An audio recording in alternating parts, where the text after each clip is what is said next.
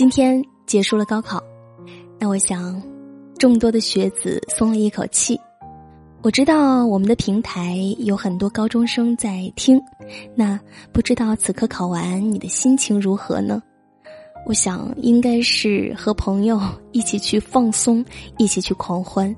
不知道还有没有高考生此刻会来今晚九点半听文倩读书呢？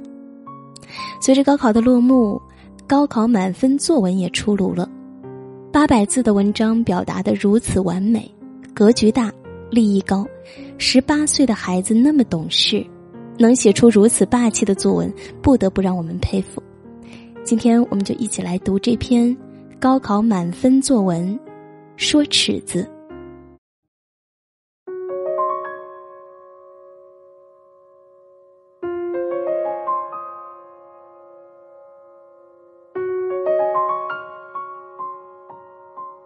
从一百分到九十八分，挨一顿揍；从五十五分到六十一分，得一个吻。这看似荒诞不经的故事，却常常发生在我们身边。许多人看来，前者退步了，挨揍是天经地义；后者进步了，得吻是理所当然。我们常说要一把尺子量到底。在现实生活中，应当说尺子是最公平的，但拿在不同人的手里去度量不同的人，就会出现不同的结果。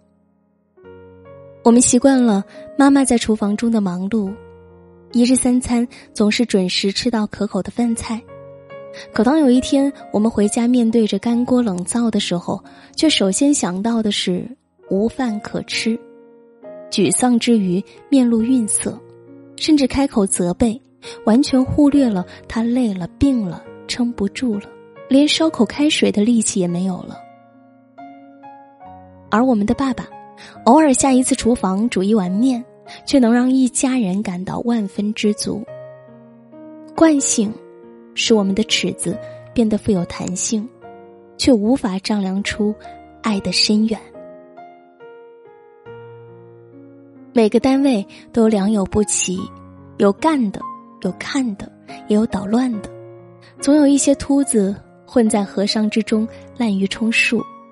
奇怪的是，干的永远在干，看的一直在看，而干的越多，失误也越多，得到的批评也越多。而那些看客，偶尔投机取巧，做做样子，就会名利双收。甚至那些捣乱的变得乖巧一些，就会让领导和一席众人皆大欢喜，心满意足。惰性使我们的尺子带了偏见，就再也无法凝聚众人的力量。大家还记得北方小城那位舍粥的大嫂吗？每到冬天，她就半夜起来，熬上满满的三锅热粥。免费送给寒风中瑟缩的清洁工、穷苦人和乞丐，数年如一日，不曾间断。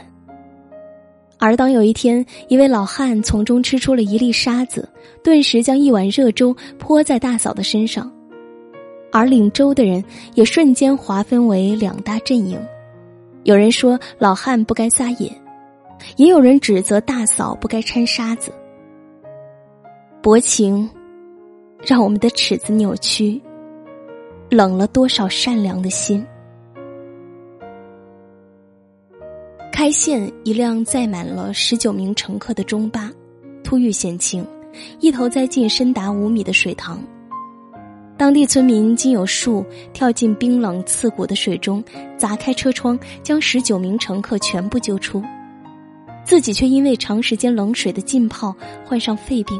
举债治疗数月，告诫无门，不得不离开医院，病死家中。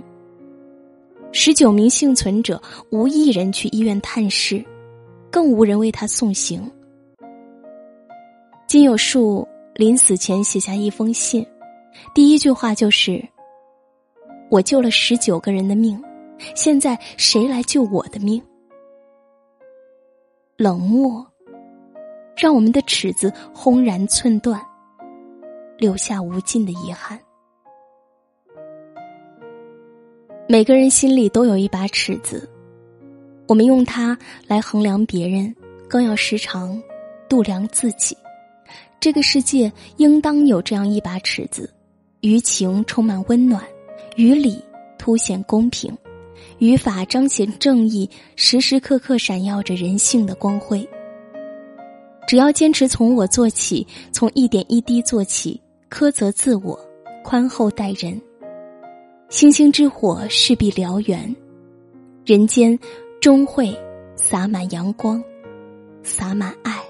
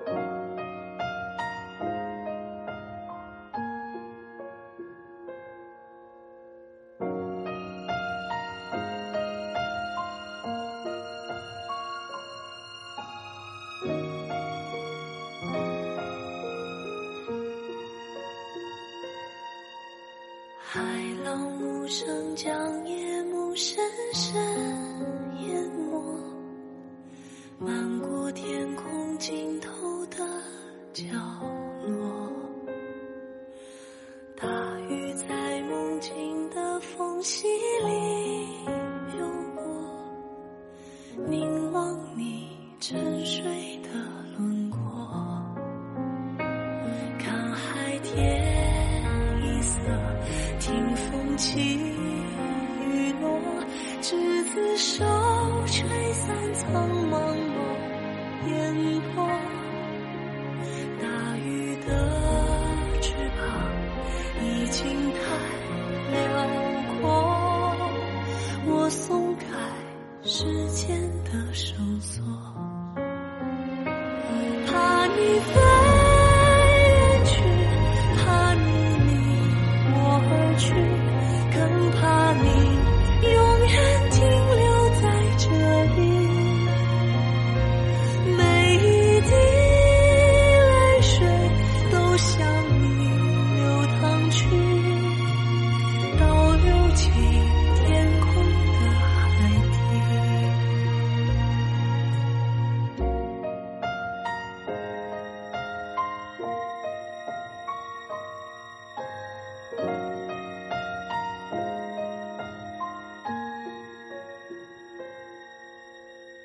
海浪无声将夜幕深深淹没，漫过天空尽头的角落。